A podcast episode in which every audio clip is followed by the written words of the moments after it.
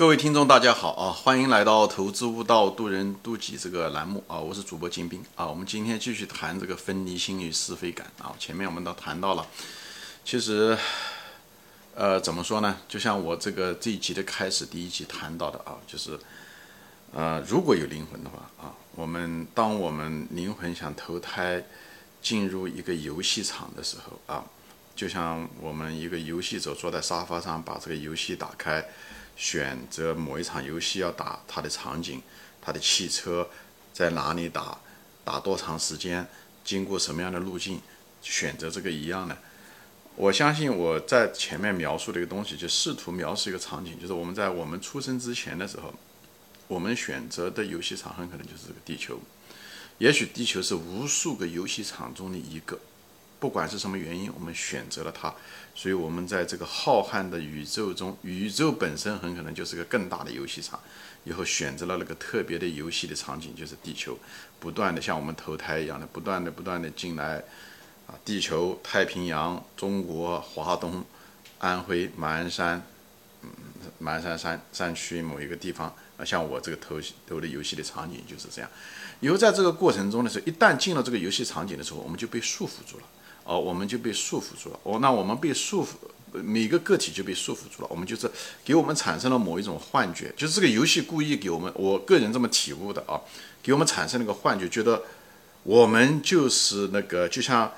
给沙发上打游戏的人，我们那一瞬间觉得我们就是那个游戏中的人一样的。我们瞬间的时候就是产生了一种自我感，呃，敌人、对手、队友。哎，就产生了我，我得要活着，我得在这个游戏中活下来，我不能被别人打死啊！我怎么样躲？我怎么射击别人？我怎么样获得更多的资源？他很，他实实际上，但这些东西其实是一个错觉，因为那个游戏中的那个人根本不存在，啊，存在的只是坐在沙发上的那个人而已。所以你的灵魂是存在的，但是。他一定是想我的感，我的体悟是告诉我这个游，但是他游戏又有目的，他不是一个虚无的一个东西。他通过这场游戏，实是是想让你学到一个东西，或者是让你在精神上，他想在你这个游戏中能让让你悟出来一个东西。我个人认为啊，他他想让你悟出来是什么？他故意给你一个。很不健全的一个感觉，就是自我感。所以我们到了地方呢，就为了自己啊，活啊，这样拼命的那个，在这世界上拼命的奋斗，对吧？前面讲过了，为了利益也好，为了感情也好，自我感也好，为了自己的存在，拼命的在奋斗。但是奋斗的过程中的时候，你其实还能够悟出来一个东西。最后你悟出来的个是什么东西呢？你悟出来的是爱，就是你，你突然之间发现，哦，其实我是如果这样的为了自己自私也好，争取利益也好，其实并。并不能得到快乐。我选择的这个路径，这样子在这个赛跑中，这跑道很可能是错的，这种方向很可能是错的。而另外一个方向是很，嗯嗯嗯，所以他慢慢体悟到的。开始你跑的时候，你拼命的挣啊，挣了工资啊，挣了钱啊，呃，成功了，但好像也没有给你带来太太多的快乐。像有钱人，对不对？很多人或者是有名的人嘛，其实最后你也没得到快乐，快乐只是那一瞬间的事情。所以你总觉得你缺失了什么东西，你总觉得好像这个游戏打的好像有点不对，不太对劲。啊，很多人老了一辈子死了，他都不知道怎么回事，所以他下一辈子还得再打，因为这个游戏没打通关啊，他没有悟出来这个道理。所以我的感觉是告诉我是什么呢？他实际上是有的人就开始悟出来了哦，原来其实我只是为了自己，我有这种分离心，我老是分的你的、我的、别人的、他的，为了自己那种自我感，实际上是得不到快乐的。好，专门其实有一本书专门就谈到了这个东西啊，就是灵性的觉醒。他讲的就是这，他实际上是灵性。我们人的自我感跟灵性是完全两码事情。灵性是从我们从宇宙初始，就是投胎之前的那个东西，就是灵性，是我们的灵魂。所以呢，而这个到这个地球上来的时候，就就产生了这个这个假的一个东西，就是所谓的自我感。这个自我感却套住了，就像一个监狱一样的套住了每个人。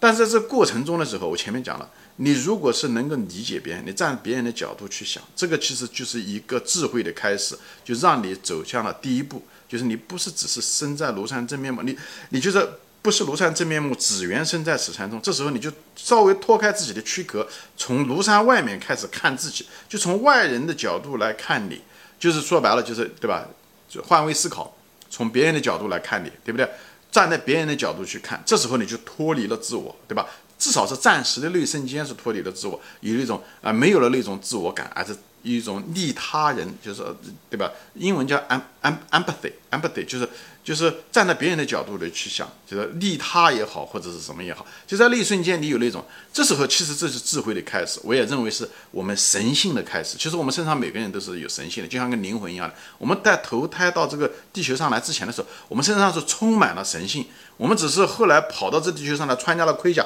那盔甲把我们的神性给遮住了。这他为什么要遮住？他有他的目的，就是想让我们能够体验到有一种东西，这个东西就是爱。我个人认为这就是爱。爱是什么？前面那集说到了，就是一种容忍。在圣经中就是那个有有个歌就讲的就是就是爱是忍耐，爱是容忍。啊，我们对我们的孩子就是一种爱。我觉得。无论这个是我们的程序的创造者也好，还是上天也好，还是神也好，还是佛也好，还是干脆就是我们自己。我们就是这个游戏的设计者，让我们进入这个游戏的时候，也许我们自己是我们自己的游戏设计者。进入的时候，其实就给了我们一个线索，就是这个线索是什么呢？就是爱，就是其实他希望我们在这个在这个游戏中最后得到的就是爱，放弃掉的是什么呢？自我感。我们只有放弃掉自我感的时候，才能够以这个爱，或者佛教中讲的是大爱吧。这东西很多东西是口号。我这地方呢，我就想把这个窗户纸给它戳穿掉，就让知道知道这不是一个流露一个道德层面的，或者是个修养的一个东西，它是一个很实实在在存在的一个东西。就是它给了我们一个线索。我们在这个地球上的时候，如果你真的不知道爱是什么的时候，你真的不认为容忍是爱，爱的本质是容忍的时候，你就看你的孩子就行了。我们对我们的孩子是没条无条件的爱的，不管他对我们有多不好，不管他本人这么不怎么样，但是我们对他永远充满了爱，我们永远充满着希望。他不管他怎么样的对不起我们，我们总是爱他。我们对别人很难做到这一点，所以我觉得那个游戏的设计者其实他让我们稍微尝到了一个线索，就给了我们一个线索，实际上他爱是存在的。你这个游戏想最后得到的那个保障的线索就在这个地方，那你怎么知道呢？你如果想找个东西，你都不知道它是什么，你怎么能找到呢？他就给了你个线索，就是这样。那个爱是什么呢？就是你对你孩子的那个东西，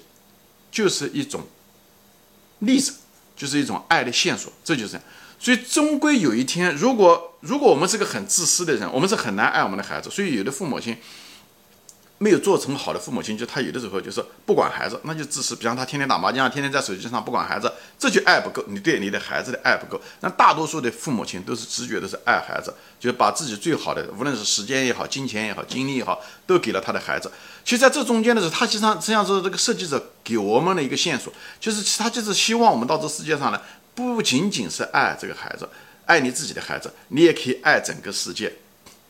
你可以爱整个世界，这就是所谓的，我个人认为啊，这就是所谓的大爱，爱所有的人，爱你的邻居，爱你的朋友，爱你的敌人，爱你的老板，爱你的陌生人，在街上的一个，呃，就是乞丐，你也给他给他钱，你不一定，甚至是爱一个坏人，对不对吧？这都是可。耶稣他是所有的人都爱，爱不代表你同意他，但是你要理解他，就是我我是这么理解的啊。你你不一定要同意那个人的观点，比方说一个监狱的一个犯人，对不对？对不对？监狱的那个犯人，我前面讲过的，其实没有人知道，呃，没有人觉得他是坏人。你跟监狱人犯，你跟他谈话的时候，如果做过监狱的人，你也可以问问。其实大多数人，那些犯人都觉得他是被社会对他不公啊。社会上还有更坏的人没有进监狱，他是运气不好，或者是他如果他犯罪，他有他的道理。就像那个父亲到田里面去偷一个东西给他孩子。救他那个快饿死的孩子是一样的，他人他总是可以找到正义的理由，但是你不一定要同意他的一种行为，他去偷东西的那种行为，但你至少要能够理解他的那种行为的动机。我想讲的就是这个，他的行为本身可能是错误的，从道德的、从社会道德的角度来说的时候，但是我相信，我相信人之善啊，就是人之初性本善。我觉得人没有人是恶人。他的行为也许是恶的，但是他心是可能真是善的，所以我就要求我们每个人其实都要爱每一个人。等当一个人你所有的爱每个人的时候，说白了你就接纳了所有的人，就像你接纳所有人，就像你接纳你的儿孩子一样的，你就爱了所有的人，而且你觉得这世界上所有的发生的都是合理的。这时候你不会抱怨任何一个人，不管那个人对你好也好，不好也好，或你做一件事情没做好的时候，你不会再找借口说别人的错，环境的不好，你再不怪老天。就像你一个打游戏的人，从来不会怪这个游戏设计的不好是一样的。等我们把这场游戏打完了，如果我们真正的理解了这个，原来这个游戏的最终的目的是让我们舍下我们的自我感，只有水落石出，只有水降下来，就放弃了我们的自我感的时候，我们在跟别人没有任何的分离之心的时候，也就是容纳了别人，也就是爱。那么这个答案，这个游戏的谜底就自己就揭晓了，就是爱。由于这个游戏的设计者，或者说我们当初的灵魂，生怕我们不知道这个东西，生怕我们不知道我们到这世界上来的目的，所以他种下了一个种子，给了我们每个人，就是我们每个人都可以成为父母。我们成为父母的时候，我们就能尝到那个爱的滋味。只是在那个时候的时候，我们是首先我们生下来的时候，我们接受了我们父母的爱。所以，我们第一次尝到爱的滋味，以后第二次他又怕我们忘掉，以后让我们有机会能够生出自己的子女，从从爱的给予者的角度来再尝这个爱的滋味。那么，这只是对父母对子女，这是个生物性的一个爱，是与生俱来的。他同时希望通过这个线索，就像一个模范的作用一样的，让我们能够爱周围所有的人，站在对方的角度去想你怎么样。这个一方面得到了智慧，了解了你是谁；另外一方面呢，你也理解了别人，你也就接受了别人。那么你这个角度越多，你就越接近神。说白了，我们每个人都是神，我前面说过。所以我们的神性就慢慢的一层一层的就剥开了，就显露出来，就像那个在地上的那个爬爬虫，他最终放弃了这个自我的躯壳。展开了他那个蝴蝶美丽的翅膀，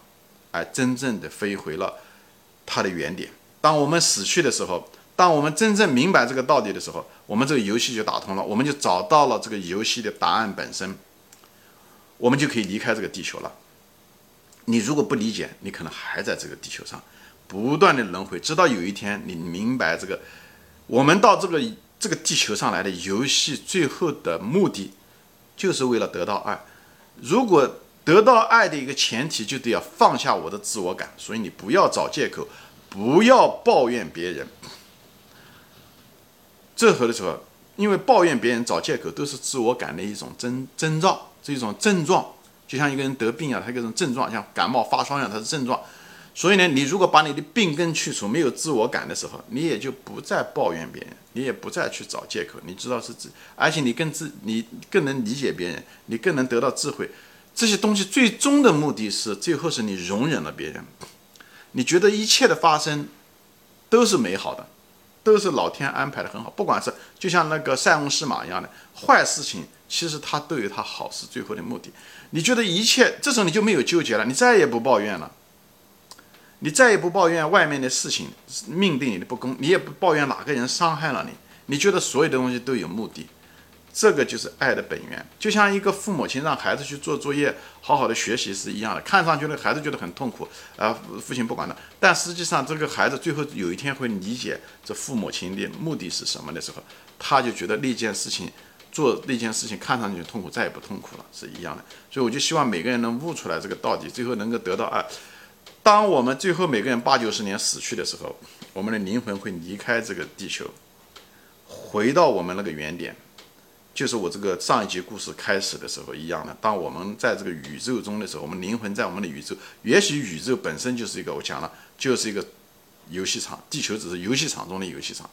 所以当初的时候，我们是选择了这个游戏场，看到那个点以后，朝那个点走去，以后看到了原来是一个蓝色的地球，进入海洋，进入。大西像我们像我本人，大西洋的东岸这样一层层下去，最后投胎，这个就是我进入不断的进入游戏场。当我们结束的时候，我们就回到了我们那个本源，这场游戏就结束了。我们在这个游戏中，我们得到了什么？我们得到了这个爱。这个游戏的核心就是，我不知道别的游戏是什么，但我觉得我们到这个世界上来的目的，就是为了得到爱，就真正的能够。生下来那一瞬间，我们就享受着爱，父母的爱，哎，以后在这个世界的时候，我们等我们成熟的时候，我们生孩子的时候，我们又给予爱。我们其实，在各种情况下，也一种有一种爱的形式也在存在着，无论是结婚。谈男女朋友也一种母的爱的形式，无论是朋友之间的这种感情关系，无论是甚至是一个陌生人，你帮了他，或者是你一个无家可归的人，你放了一块钱两块钱，这这都是一种爱，因为这个世界本身就是一个游戏场，游戏结束了之后你要有所得，你如果悟性不够，你可能待在地球上的时间会更长一些，但也没有关系。本身就是一场游戏，我在这地方去分享我对人生的感悟啊，不一定对，但是太多的迹象表明，这搞得不好，真是一场游戏，好吧？就大家放着一种轻松的态度，啊，不是喊口号说给别人爱，爱的结果是，你能够得到解脱，你不再在纠结，你不再在抱怨，你不再在找借口，你不再说这个人不好，那个人坏，或者是别人伤害了你，为什么我得到这个东西？你就不心里面不再苦了，你如果心里面不苦，你的人生就不会苦。人生多少东西是肉体的苦呢？没有多少，都是辛苦，好吧？行，今天我就说到这里啊，谢谢大家收看，我们下次再见，欢迎转发。